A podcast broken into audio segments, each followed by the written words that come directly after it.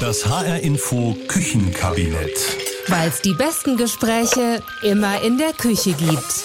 Und weil das so ist, sind wir jetzt hier in der Küche. Ein Herd, eine Dunstabzugshaube, mehrere Schnibbelbrettchen und zwei nette Kollegen Julia Hummelsieb und Riccardo Mastrocola sind heute bei mir. Hallo ihr beiden. Hallo. Hi, ich kenne die Küche ja schon. Ne?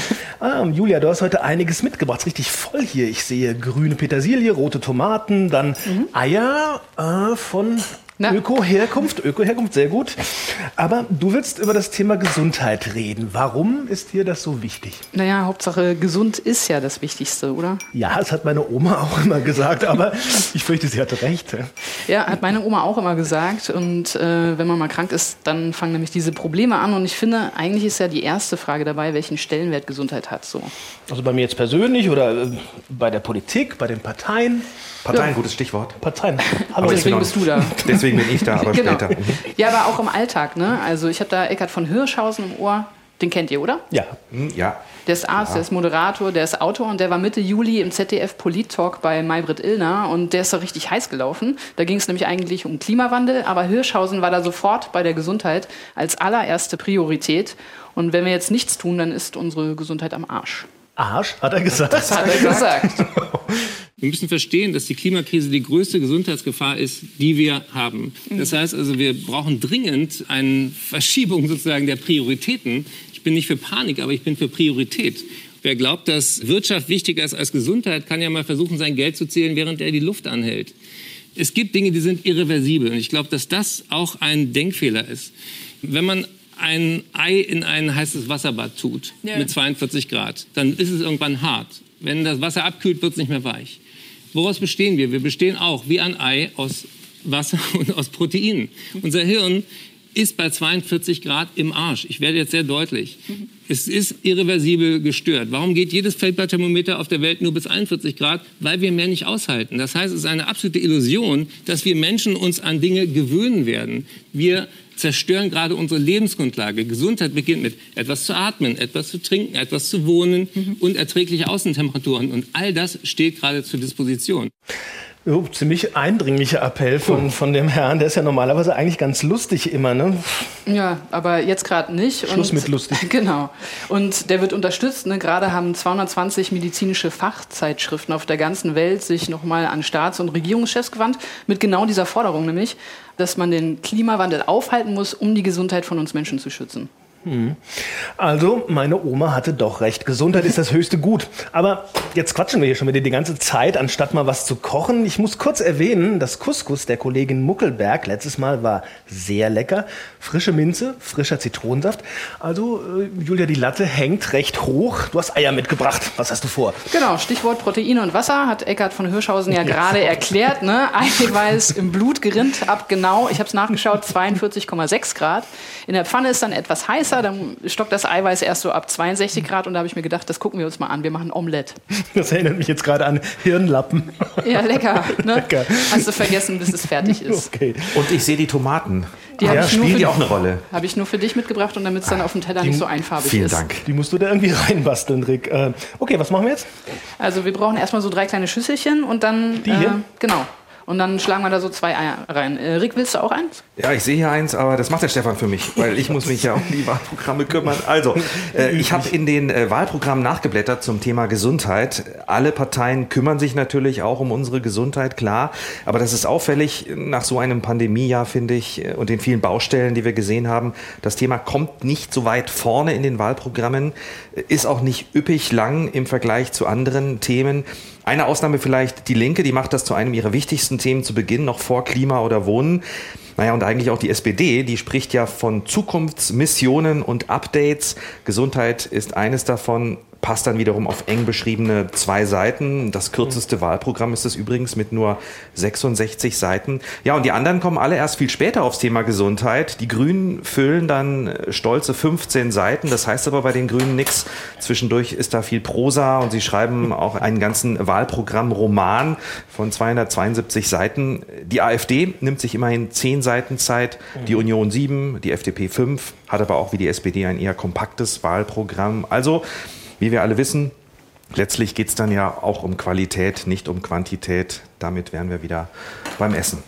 Genau, zwei arbeiten, einer liest, so wie immer. Aber wir reden heute darüber, welche Rezepte die Politik hat. Also für so ein funktionierendes Gesundheitssystem. Also wie ich aufgefangen werde, wenn ich krank werde. Genau, genau. Sowas. Ja, und wir haben auf unserer Internetseite auch HörerInnen gefragt, wie gut die sich versorgt fühlen, wenn sie krank sind und was die Politik da mehr tun müsste. Und? Ja, da kamen einige Stimmen, die sagen, dass man in Sachen Gesundheit am ehesten mal für sich selbst sorgen muss. Jens Beckmann zum Beispiel, der schreibt da, Vorsorge ist Freiheit und Pflicht eines jeden Einzelnen. Und so steht das übrigens auch im Sozialgesetzbuch zum deutschen Krankenversicherungssystem. Hier, ich habe das mitgebracht. Stefan, liest du das mal, Paragraph 1? Ich muss das lesen. Du kannst ja lesen. Ja. Äh, Also hier steht, die Versicherten sind für ihre Gesundheit mitverantwortlich. Sie sollen durch eine gesundheitsbewusste Lebensführung, gesundheitliche Vorsorgemaßnahmen sowie Krankenbehandlung und Rehabilitation dazu beitragen, den Eintritt von Krankheit und Behinderung zu vermeiden oder ihre Folgen zu überwinden. Rick, hast du Finde gehört? ich, finde ich, hast du schön vorgelesen. Ja.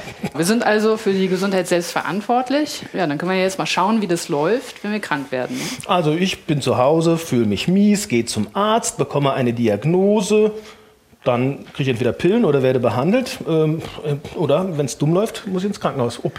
Genau. Und äh, ganz oft erzählen wir uns dann alle erstmal das, was auch Gabriele Werner aus Großseeleheim bei Marburg uns ins Mikrofon gesagt hat. Ich bin gerade krank. Seit zweieinhalb Monaten ist mein Handgelenk eingeschränkt und ich muss drei bis vier Wochen auf Facharzttermine warten. Stehe in der Zeit der Pflege nicht zur Verfügung, die so dringend Personal braucht. Die Versorgung ist katastrophal. Kommt mir das so vor, als hätte ich das schon tausendmal gehört? Und tausendmal ist irgendwie nichts passiert. Fühlt man sich so jedenfalls, aber das stimmt nicht ganz. Die Politik hat ja in den letzten Jahren was getan. Ne? Zum Beispiel mit diesen Servicestellen für schnellere Terminvergabe bei Fachärzten. Aber trotzdem hört man das ja immer und überall, wie schwer es ist, an einen Termin zu kommen. Ne? In der Tat, aber woran liegt das denn eigentlich? Haben wir jetzt Ärztemangel in Deutschland und in Hessen? Dann bleiben wir mal in Hessen. Da stehen auf der Internetseite der Kassenärztlichen Vereinigung 343 freie Sitze, also Stellen für Ärzte, die über die gesetzliche Krankenversicherung abrechnen können. Und da fehlt es dann an allem. Ne? Hausärzte, Neurochirurgen, Orthopäden, Frauenärzte, Kinderärzte, Internisten, Urologen und so weiter und so Also fort. zu wenig. Heißt das jetzt zu wenig ausgebildete Ärztin? Naja, erstmal sind 2019 insgesamt viele Stellen dazugekommen, weil es immer mehr ältere Menschen gibt, die mehr Ärzte brauchen. Und stimmt. frei sind vor allem dann auch Stellen auf dem Land. Das liegt dann auch einfach daran, dass es dort strukturell vielleicht weniger Praxisräume gibt. Und dazu kommt, auch die Mehrheit der Ärztinnen mag lieber im attraktiven urbanen Umfeld arbeiten. Ne? Ach. Du weißt schon, ne? Cafés, Schulen, Freizeitaktivität. Also im wir attraktiven urbanen Umfeld Ja, nicht äh, ist die Unterscheidung. Mhm, okay. Also wenn schon Arzt, dann wäre ich Landarzt. So eine Landarztpraxis. Das, Das was kann für ich mir bei dir auch super Was vorstellen. mache ich eigentlich mit der Petersilie jetzt? Die muss man klein schneiden. Kurz. Ja, aber es geht hier auch um die Arbeitsbedingungen. Ne? Viele wollen nicht mehr diese 80-Stunden-Woche arbeiten wie so ein Landarzt oder dieses Einzelkämpfertum in einer Praxis allein, dann diese ewigen langen Schichten im Krankenhaus oder so. Ne? Ja, das geht den Ärzten ja nicht anders als dem Pflegepersonal. Also ich finde, da muss die Politik schon längst mal ran, eigentlich ja nicht, nicht erst seit gestern. Ähm, haben das die Parteien denn eigentlich als Problem erkannt? Haben die Rezepte in ihren Wahlprogrammen, Rick?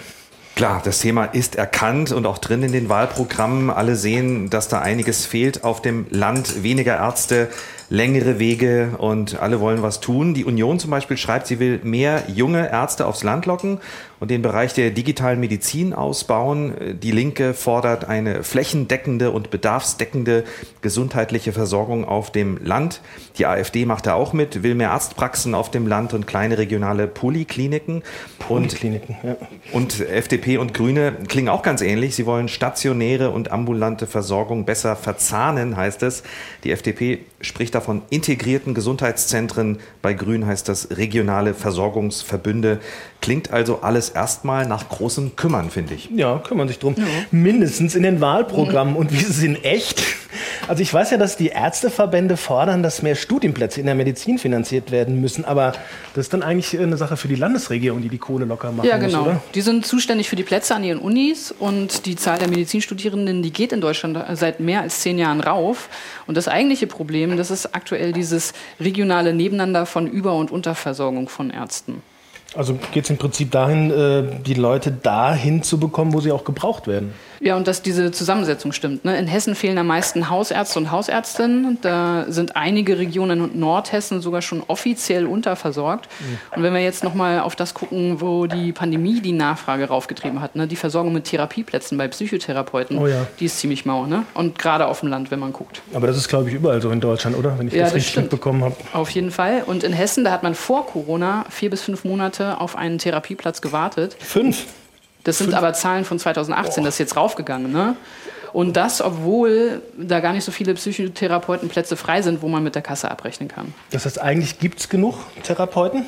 Sagt dieser Bedarfsplan, ja, aber wie man es mhm. nimmt. Ne? 50 Prozent mehr Anfragen nach Therapieplätzen für Kinder und Jugendliche, die gibt es seit Corona. Das hat mir die Psychotherapeutenkammer Hessen gesagt. Und bei Erwachsenen sind es immerhin auch 43 Prozent mehr Anfragen, mehr Anfragen nach einem Therapieplatz. Also da wartet man jetzt garantiert noch ein bisschen länger als fünf Monate das jetzt so gut ist, wenn ich fünf Monate warten muss, wenn ich so ein, so ein akutes Problem habe. Und, und, genau das jetzt, wo es ja mit Corona garantiert jede Menge Leute mit psychischen Problemen gibt. Also puh, haben die Parteien das Problem erkannt, Rick? Gibt es Rezepte? Äh, Rezepte apropos, äh, ja. wie sieht es aus mit meinem Omelett hier? Du oh, machst zwar deins, aber meins gar nicht mit. Ja? du Salz noch rein? Ja, mach nochmal. Ähm, wir haben von äh, psychotherapeutischen äh, Angeboten gesprochen. Ja, das haben die Parteien natürlich bemerkt. Äh, denen ist es aufgefallen als großes Problem. Und das waren fünf also fünf Parteien, FDP und Linke, Union und SPD und die Grünen. Da steht überall sinngemäß Ausbau oder Verbesserung oder Stärkung der psychotherapeutischen Versorgung. Es gibt in dem Bereich einfach viel zu lange Wartezeiten und viel zu wenig Praxen. Das ist den Parteien auf jeden Fall aufgefallen. Schön, das freut sicherlich alle, die jetzt schon seit vier Monaten warten. Und ich so als gesetzlicher Versicherter, muss ich da nicht noch länger warten?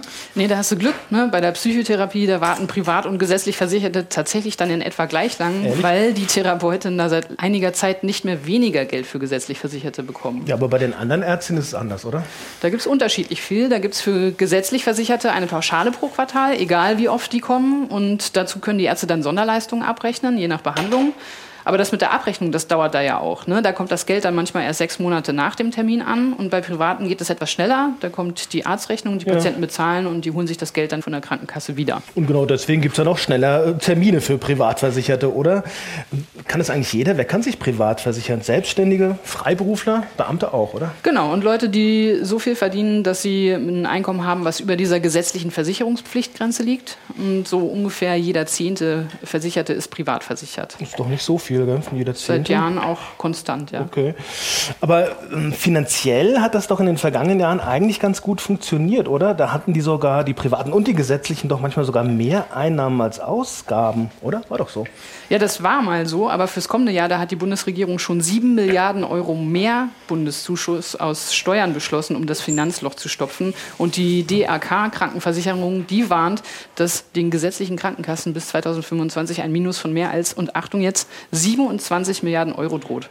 27 Milliarden Euro. Wo kommen die her? Naja, Stichwort demografischer Wandel. Ne? Unsere Gesellschaft wird immer älter. Im Alter kommt die Krankheit und Stimmt. dann werden die Krankenkassen in den kommenden Jahren immer mehr Ausgaben haben. Und die Behandlung, die wird ja auch oft teurer. Ne? Neue Technik, teure, weil patentgeschützte Medikamente. Und bei den Privaten, da kommt noch was anderes zu. Das hat mir mein Automechaniker erzählt. Der ist nämlich selbstständig mhm. und der hat jetzt seit mehr als zehn Jahren eine freie Autowerkstatt in Frankfurt. Als ich angefangen habe, da war die private Kasse deutlich günstiger. Und mir war nicht bewusst, dass ich die Entscheidung treffe, für immer und ewig privat versichert zu sein und die Beiträge zu zahlen, die ich jetzt zahle.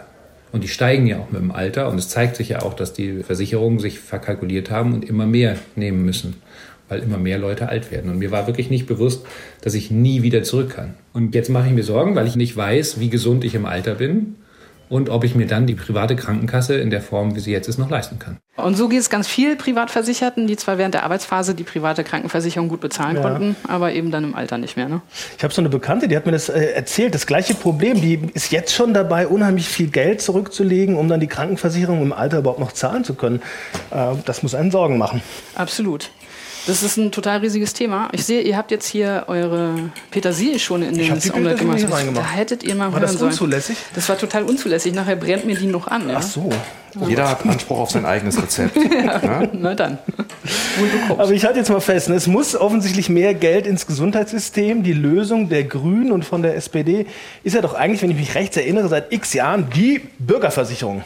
Ja, hast den richtigen Riecher gehabt, genau, Bürgerversicherung, das wollen SPD und Grüne. Ähm, ich fange mal bei den anderen an, wenn wir das ja schon wissen.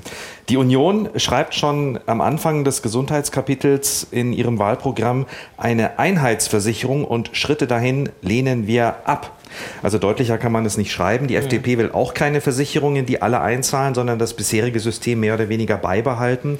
Die AfD äußert sich da nicht eindeutig, aber schlägt eine Zusammenlegung von Pflege- und Krankenversicherung vor. Also Stichwort bei der AfD ja ganz oft Vereinfachung. Und dann eben die SPD und die Grünen und auch die Linke, die die Bürgerversicherung für alle einführen wollen und damit auch die Kosten bei der Pflege irgendwann endlich mal in den Griff bekommen wollen. Die Linke nennt das dann solidarische Gesundheitsversicherung und solidarische Pflegevollversicherung, damit man im Alter eben nicht von den Pflegekosten erdrückt wird, wie das Genau. jetzt schon oft genug passiert. Da gibt es übrigens eine aktuelle Umfrage von Infratest DIMAP und da haben 70 Prozent der Befragten gesagt, dass sie die Bürgerversicherung gut finden oder sogar sehr gut. So, Parteien hört die Signale, würde ich sagen. Also für mich heißt das ja eigentlich, dass es deutliche Signale gibt, dass dieses deutsche Gesundheitssystem irgendwie überdacht werden müsste. Vielleicht sogar tatsächlich in Richtung von Eckhard von Hirschhausen, ne, vom Anfang unserer Kochorgie.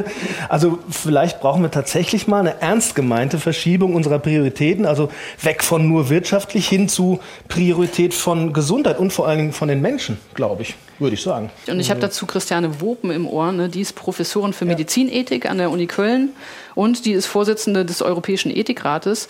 Und Wopen sieht diese Wirtschaftlichkeit in der Gesundheitspolitik auch ziemlich kritisch. Hör mal. Vor dem Hintergrund habe ich bei einer Anhörung des Gesundheitsausschusses auch dafür plädiert, das Patientenwohl, also die Ausrichtung der gesamten Gesundheitsversorgung am Wohl des Patienten als ein leitendes Prinzip in das Sozialgesetzbuch hineinzuschreiben, gleich an den Anfang neben Solidarität und Eigenverantwortung.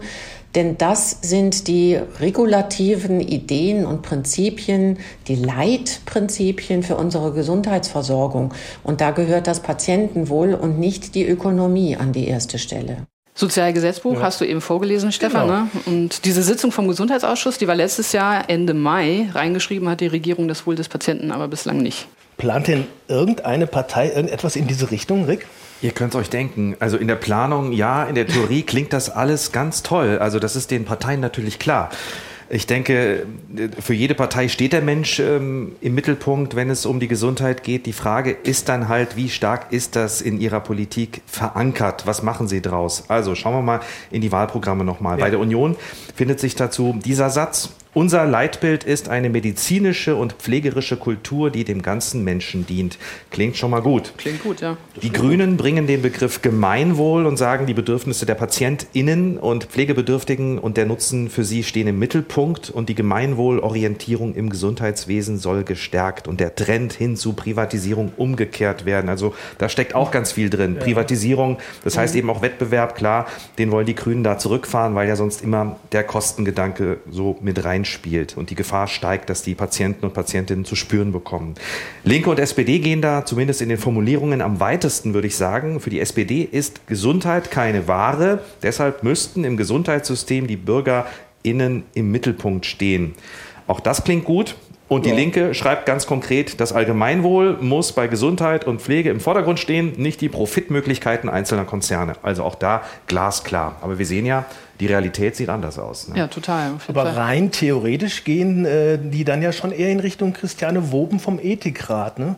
Also klingt erstmal gut, aber wir müssen auf dem Papier, ja. ganz kurz noch mal hier, nicht auf das Papier, sondern auf den Herd schauen. Soll ich ich habe jetzt meine Eier hier geschlagen, wunderbar. Ich habe ein bisschen Petersilie reingebröselt, Salz und Pfeffer.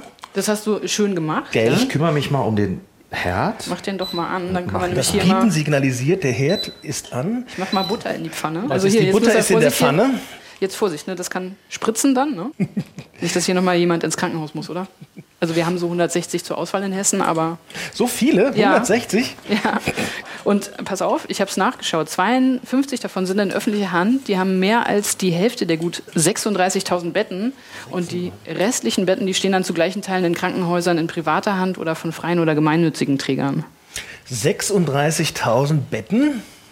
Julia, das klingt viel. Klingt viel, kommt drauf an, ob man gerade eine Pandemie hat oder nicht. Ne? Ja, gut. Ja, was für Betten das halt dann am Ende auch sind. Ne? Aber ich fand auch, das klang ganz schön viel. Und deswegen habe ich genau das Thomas Busse gefragt. Der ist Professor für Gesundheitsökonomie an der Frankfurt University of Applied Sciences. Oh, und was hat er gesagt? Na, der fand die Frage schwierig. Hört mal. Unser Problem ist eigentlich, dass wir schon zu viele Krankenhäuser haben, aber wir wissen nicht, an welchen Orten wir die Krankenhäuser in Zukunft brauchen und in welcher Größe ein gutes Krankenhaus funktionieren kann. Wir haben in Hessen Krankenhäuser, weiß ich was, zum Beispiel in Groß-Gerau oder so, da würde ich sagen, das brauchen wir dort nicht. Wenn der Patient auf dem Land oder in der, in der sagen wir mal, schwächeren Region, der will eigentlich kein Krankenhaus für eine große Operation, der will irgendwas, wo er hinfahren kann, wenn ein Notfall auftritt. Und da müssten wir uns halt überlegen, ob wir Krankenhäuser vielleicht auch anders aufstellen. Also die Frage, pauschal gesagt, ob wir zu viele Krankenhäuser haben, kann ich Ihnen mit Ja beantworten. Die Frage, ob wir zu viele Krankenhausbetten haben und ob die Krankenhausbetten wirklich am richtigen Ort stehen, die kann ich Ihnen nicht beantworten. Die kann Ihnen keiner beantworten. Okay, wahrscheinlich, weil das noch niemand untersucht hat, oder? Ja, ganz genau. Und äh, dann gibt es ja noch diese ganzen Krankenhäuser in privater oder in freier gemeinnütziger ja. Hand, ne, habe ich eben gesagt. Da kann sich die Politik dann auch schlecht einmischen und sagen, so, dann machen wir das mal zu, weil das wollen wir hier jetzt nicht. Mhm. Ne, und bei denen in öffentlicher Hand, da tun sich so Landräte ja auch immer schwer zu sagen, oh, ich mache mal das örtliche Krankenhaus zu, ne? sind große Arbeitgeber und so. Ne? Naja, und, und noch mehr als das. Also, stell mal vor, Schlaganfall, Herzinfarkt, das muss ja schnell versorgt werden und da will ich jetzt nicht erst eine halbe Stunde fahren. So. Ja, mit einem abgesägten Finger auf den Samstag wahrscheinlich auch nicht, ne? Aber Doch, das ginge. ja, aber dafür könnte es ja Notfallambulanzen im ländlichen Raum geben. Und äh, dazu könnte es dann große Krankenhäuser geben, wie diese ganzen Unikliniken, beides dann in öffentlicher Hand. Und dann könnte die Politik noch kleinere Spezialkliniken bestimmen mit privaten oder mit freien oder gemeinnützigen Trägern. Mhm. Und das stellt sich genauso der Gesundheitsökonom Busse vor. Und der hat erzählt, dass das in Dänemark gerade so ähnlich organisiert wird. Genau, das Thema haben wir ja eben auch schon mal gehört, haben wir in die Wahlprogramme geschaut. Das haben die Parteien auch auf jeden Fall auf dem Zettel. Ja, haben die auch auf dem Zettel, dass um die 50 Prozent aller Patientinnen wegen Notfällen ins Krankenhaus kommen. Ne, das ist ja nicht planbar. Ne? Da müssen Ärzte und Pflegepersonal bereitstellen, Materialtechnik. 50 Prozent? Ja, ist viel. Ne? Ja. Vorhaltung nennt man das in der Gesundheitsökonomie. Und das ist eben nicht wirtschaftlich weil es nämlich da ist und vielleicht nicht gebraucht wird. Ne? Also ich sag mal, auf dem Zettel haben Sie es bestimmt, aber ich schaue noch mal nach, äh, Stichwort Vorhaltung. Ja, genau. Vorhaltung, okay. Also weil bislang jedenfalls bekommen die Krankenhäuser nur Geld, wenn auch ein Patient kommt. Ne? Das ist dieses System der Fallpauschalen, das gibt es seit 2003 und da gibt es dann für, man nimmt immer gerne ne, Diagnose Blinddarm, einen festen Betrag, ne? egal wie lange der da liegt, plus minus das, was dann im individuellen Fall noch extra gemacht werden musste. Und das müssen die Krankenhäuser jedes Mal genau auflisten und mit der Krankenkasse verrechnen. Klingt aufwendig, aber hat ja wahrscheinlich das Ziel, dass es weniger Anreize gibt, Patientinnen da so länger als nötig drin zu behalten und liegen zu lassen. Ja, ist auch für Patienten besser, ne? anstatt übers Wochenende da liegen gelassen zu werden, weil das mehr Geld gibt. Aber diese Berechnung dieser Fallpauschalen ist total kompliziert und das kostet die Krankenhäuser total viel Zeit. Also beklagen sich eigentlich auch die ganzen Pflegekräfte immer drüber. Die haben auch gar keine Zeit. Ne? Die werden ja viel lieber beim Patienten, schätze ich mal. Wobei das kostet natürlich irgendwie auch Geld. Also eigentlich geht es immer um die Kohle. Das fehlt dann alles beim Patienten und obendrauf kommt, dass dann die Fallpauschalen eigentlich nur die Kosten für den laufenden Betrieb decken sollen und für langfristige Investitionen die Länder zuständig sind. Und da halten sich alle Bundesländer seit Jahren nicht an ihre finanziellen Zusagen und deswegen zwacken die Krankenhäuser von diesen Fallpauschalen auch oft Geld ab, was sie dann in die Infrastruktur stecken, also in. Gebäude, in Wartung von Fahrstühlen, Renovierung, aber müssten die Parteien nicht mal langsam ran an dieses System der Fallpauschalen irgendwie? Ist die Bundesregierung sogar. Ne, die haben jetzt die Kosten für die Pflege rausgerechnet, aber das macht das Ganze nur noch bürokratischer, weil die muss dann jetzt auch noch extra mit den Krankenkassen abgerechnet werden. Okay, Ricardo, aber wie ist es mit dem Fallpauschalen? Bleiben die? Sollen die weg? Ich habe mir schon gedacht, dass ihr mich gleich anschaut und mich fragt. Äh, ich schaue noch mal hier auf den Herd und Soll ich sehe, da, mein Ei da ist noch kein einziges Omelett. Da ist noch kein Ich mache das jetzt. Julia, kann ich? Ja, ich mache mal hier noch mal heiß. Ich mache das jetzt einfach. Mach mal rein. Oh, da ist mein Omelett. Das sieht doch lecker aus. Sieht schon mal ganz gut aus. Also Stichwort Fallpauschalen. Da könnte Bewegung reinkommen, je nach Regierung, aber nicht Hals über Kopf. Schauen wir mal auf die Parteien, die da eine Rolle spielen. Also die Union bleibt bei der Fallpauschale, garniert das aber noch mit einem etwas vagen Zusatz, der vermutlich mehr Geld für die Krankenhäuser bedeutet, nämlich dass die Ziele einer bedarfsgerechten und flächendeckenden Grund- und Regelversorgung in der Krankenhausfinanzierung wesentlich stärker berücksichtigt werden sollen. So formuliert das die CDU. Klingt also mega kompliziert. Bisschen vage, ja.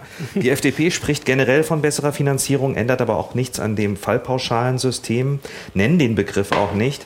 Die Grünen nennen ihn auch nicht, sagen stattdessen, Krankenhäuser sollten nicht mehr nur nach Fallzahlen bezahlt werden, sondern auch nach dem gesellschaftlichen Auftrag der Krankenhäuser. Und die SPD stellt Fallpauschalen in Frage, will sie auf den Prüfstand stellen und wenn nötig abschaffen, so formuliert es die SPD. Die AfD hält auch nicht viel von Fallpauschalen und die Linke sagt schlicht, es sei falsch, dass Krankenhäuser nach Fallpauschalen und mit Gewinnorientierung wirtschaften müssen und fordert deshalb einfach die Abschaffung von Fallpauschalen. Also so ein gewisses Problembewusstsein haben die Parteien dann offenbar. Auf ne? dem Papier immer. Ja, ja, mehr Geld für Vorhaltung höre ich da auch raus. Ja, aber mal kurz nochmal, die, diese Vorsorge für den Notfall, nenne ich das jetzt mal, das ist so eine ganz wichtige Zutat, glaube ich, aber eigentlich auch logisch. Aber dazu wäre es doch auch gut, wenn dass man das ganze System besser zusammenarbeiten würde. Also eine gute Vernetzung auch mit, mit Haus- und, und Fachärzten, alles zusammen. Äh, hier übrigens, dein Omelett ist fertig. Das kannst du dir garnieren jetzt noch mit oh. so einer Tomate. Dann sieht es hübscher aus. Mm. So, aber äh, auf jeden Fall ist es so, ne, da muss eine Prise mehr Teamarbeit rein ins Gesundheitssystem. Das hat mir Professor Busse auch nochmal erzählt. Die Strukturen, die sind da immer noch sehr autoritär in manchen Krankenhäusern. Da muss viel mehr auf Augenhöhe passieren zwischen Chefarzt, Oberarzt, Facharzt, Pflegepersonal und so. Und das könnte dann auch in Krisenzeiten dann helfen, dass alles gut ineinander greift ne, und das gesamte Personal auch Lust hat, diese ganzen Ausnahmesituationen zu wuppen. Krise ist ein gutes Stichwort. Corona-Krise. Haben die Parteien da eigentlich was draus gelernt? Steht da was in den Programmen, also besser vorbereitet in den nächsten Ausnahmezustand? Rick, was sagen die?